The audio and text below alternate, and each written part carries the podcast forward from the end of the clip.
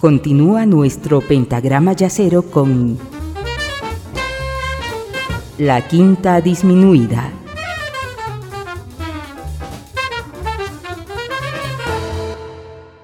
Les contaba en la primera parte del programa que, el año, que en el año 1961 a Art Pepper le faltaba pasar lo peor, la más temida de las prisiones de los Estados Unidos, San Quintín. Además, que quien lo había denunciado fue su propia esposa, Diane. Estuvo tres años en la prisión de San Quintín entre 1961 y 1964. Durante ese tiempo descubre a Ornette Coleman y a John Coltrane. A su salida se contacta con su amigo Shelley Main y vuelve a los escenarios. Art tenía grandes problemas de identidad e inseguridad. Hubo un periodo que esa inseguridad lo hizo cambiar del saxo alto al saxo tenor. Sin embargo, también sabía que había formado una sonoridad propia y envidiable durante los años 50 y reaparece totalmente transformado. No es el mismo, sigue siendo un excelente saxofonista, pero ya no es quien conocíamos. Su dependencia de las drogas seguía siendo inevitable, además que evitaba cualquier control médico. Durante una presentación en Los Ángeles sabía que sería arrestado. Recuerdo que toqué muy bien, al público le gustó mucho. Yo seguía sobre el escenario. Los músicos de la orquesta me miraban. No dijeron nada, pero hacía ya hora y media que tocábamos. Sabía que no había ninguna salida. Aunque me quedase toda la noche, sabía que me arrestarían pero debía tocar el mayor tiempo posible. Al final, dejé mi saxo y cuando bajé del escenario, alguien me dijo, Policía, ¿le importaría seguirme? Volvería a San Quintín hasta junio de 1966. Diane también fue encarcelada antes de la liberación de Art, y aunque ella saldría fuera alguna vez, volvería a la prisión para fallecer allí, corroída por el cáncer, el mismo año en que su marido encontraba la libertad.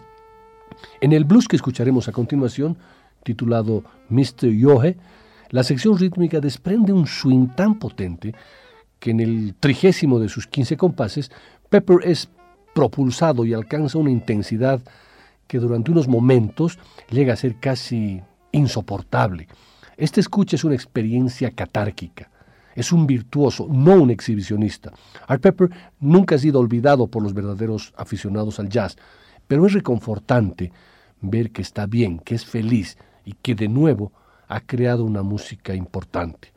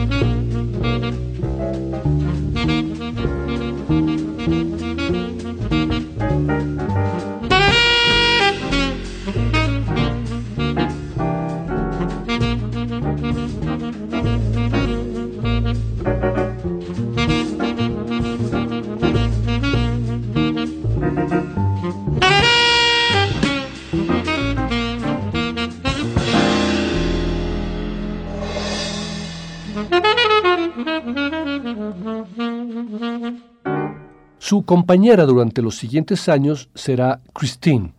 Con ella descubre el LSD y vuelve a la heroína. Y Art apenas tiene dinero para comprarse un saxo, ni siquiera tiene ganas de volver a tocar, pero Buddy Rich lo llama y necesita dinero. Parece que vuelve a encontrar la forma, a gustarle la música, cuando de repente siente un dolor en el vientre.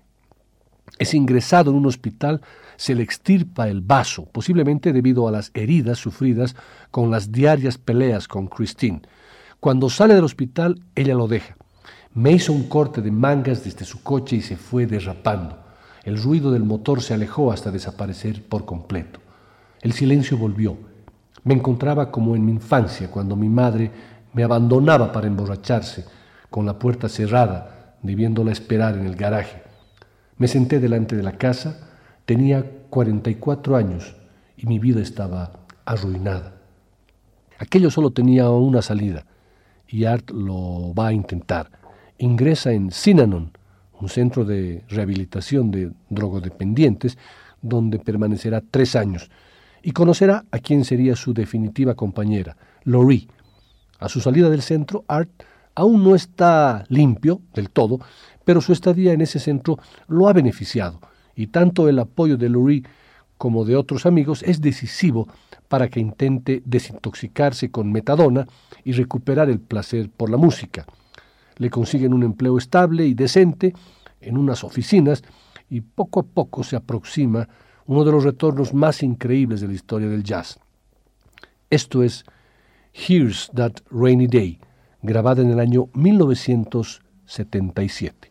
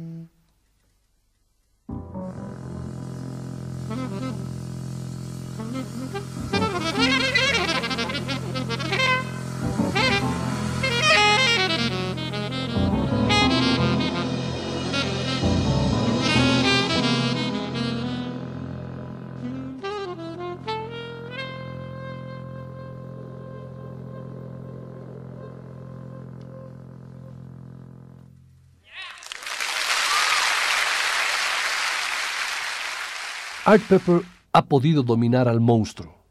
Es un hombre más fuerte y un artista más profundo que ha salido victorioso de ese combate.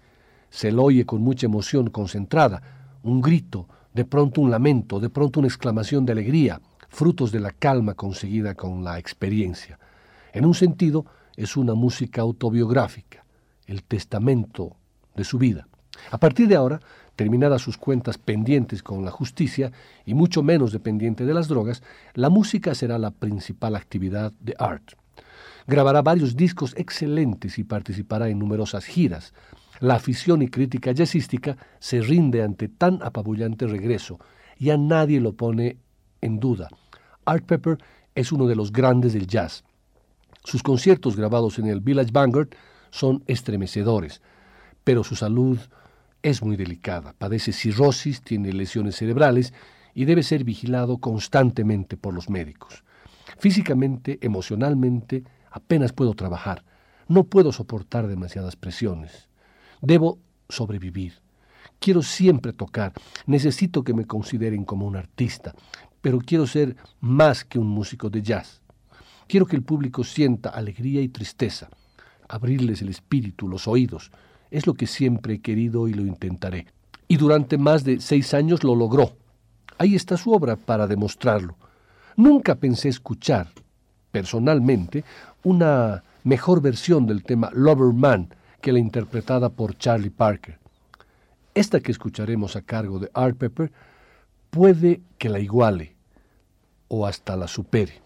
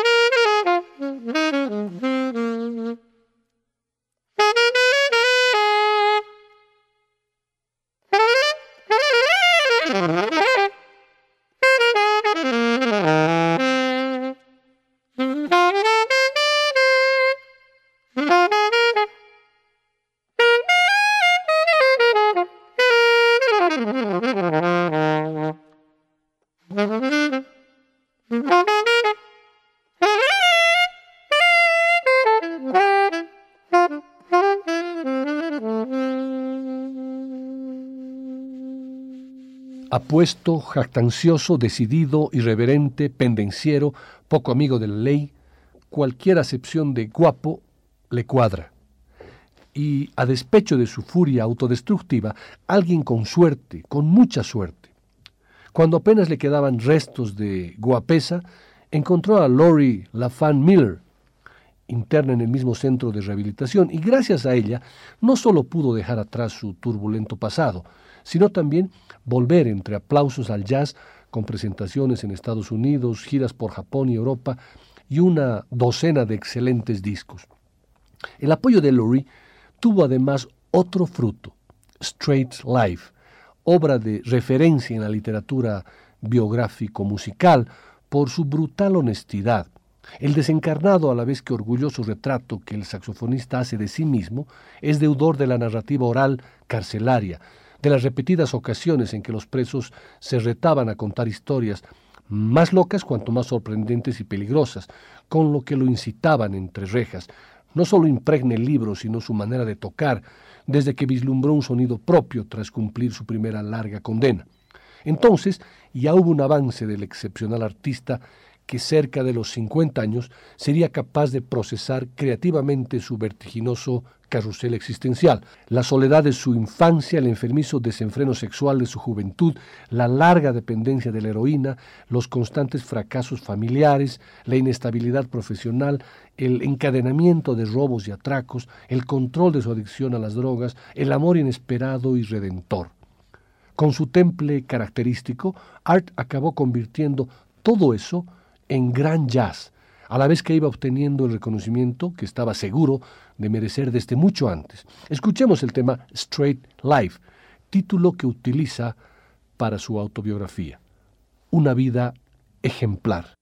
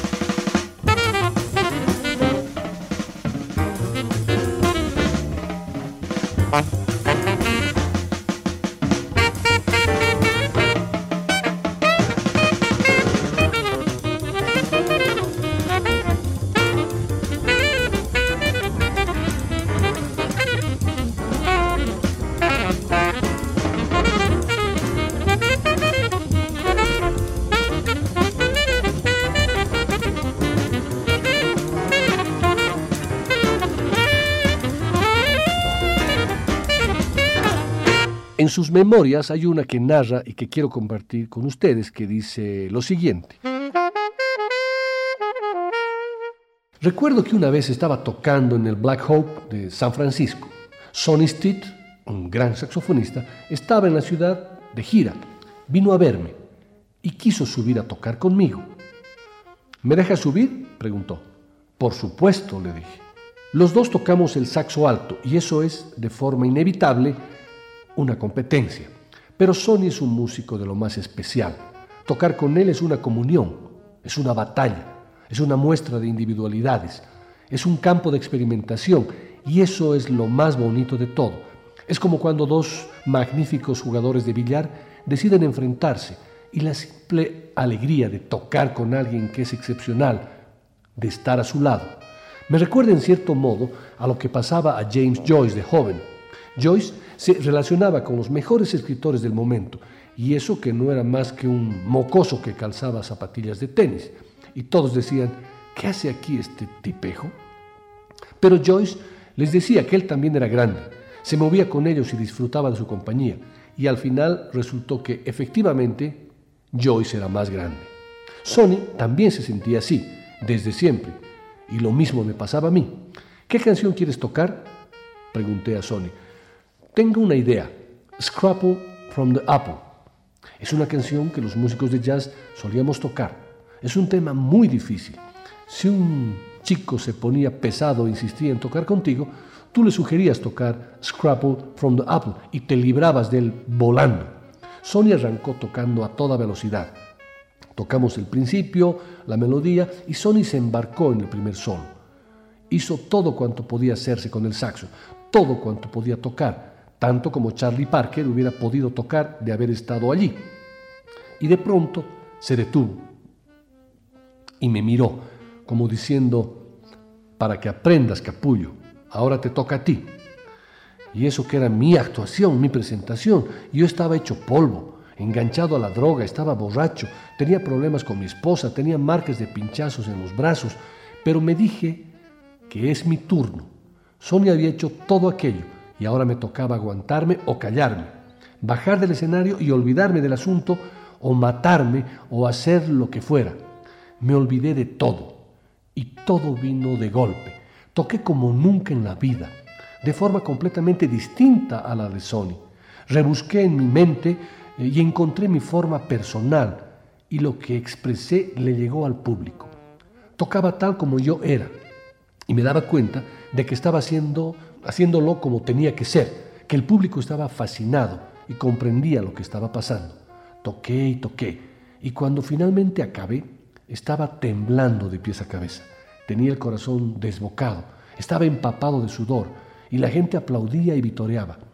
Miré a Sony, me contenté con hacerle un pequeño gesto con la cabeza. Muy bueno, dijo él, y eso fue lo que pasó. Y es lo que importa en la vida. Esto es Scrapple from the Apple.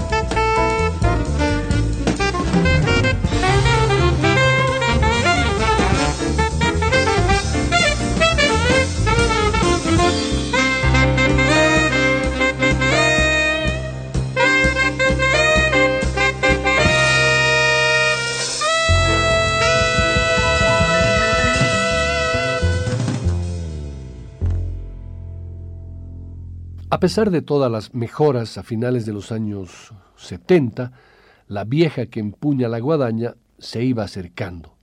Sabía que Art Pepper era oriundo del infierno. En ese momento ya padecía cirrosis y tenía lesiones cerebrales.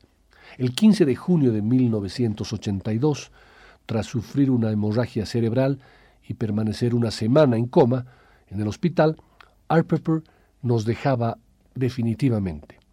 En 56 años hizo varios viajes redondos de su infierno natal al paraíso conquistado.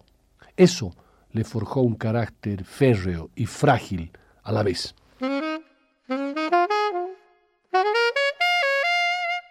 Art Pepper era un intérprete tan bueno en los temas rápidos como en los lentos, pero desde el principio se destacó como autor de baladas.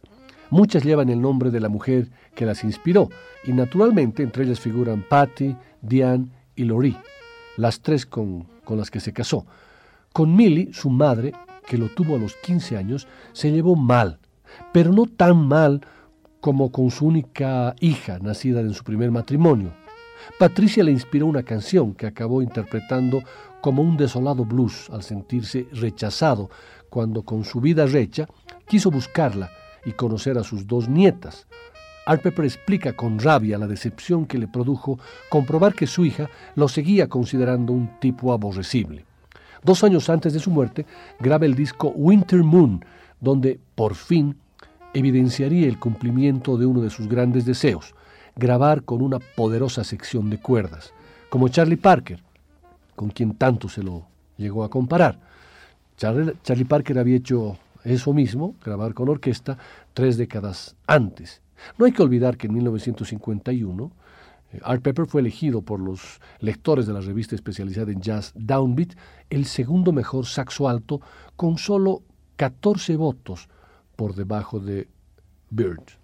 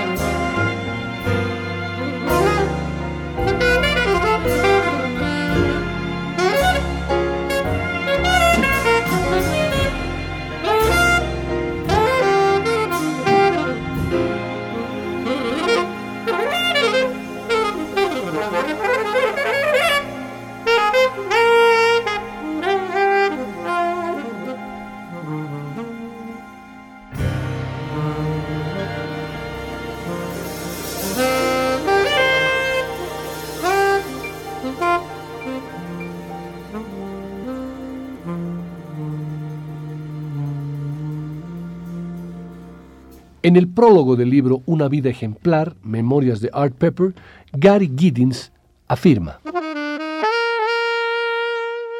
Pocos artistas han contado sus vidas de forma tan sincera y minuciosa. Una vida ejemplar resulta casi fanática en su propósito por contarlo todo, y es por ello una de las mejores autobiografías que he leído. Cuando apareció el libro, Pepper fue comparado con Henry Miller, Jack Kerouac y Malcolm X. Más adelante, sostiene que Pepper estaba dotado del oído, la memoria y el lirismo interpretativo de un novelista de primer orden. El relato del saxofonista californiano es uno de los testimonios de vida narrados en primera persona más íntimos, honestos y desgarradores de cuantos se han escrito en la historia del jazz. El libro se complementa con una serie de testimonios de familiares, amigos, músicos, gente que por diversas razones estuvo cerca del protagonista. Testimonios que permiten al lector tener una visión integral del músico. El libro se debe en buena medida a la labor de la última de las mujeres de Art, Lori, quien se dio a la tarea de grabar el testimonio directo, realizar las entrevistas contextuales, transcribir, revisar y dar la forma final. Pese a la serie de penurias narradas que comienzan en el útero, como se los conté, su madre hizo todo lo posible por abortarlo, pero todos sus intentos fueron vanos. Él manifiesta cruda y valientemente, al final vine al mundo, ella perdió la partida. Continúa con la adicción al alcohol y las drogas, las perversiones sexuales y las diversas estancias en prisión.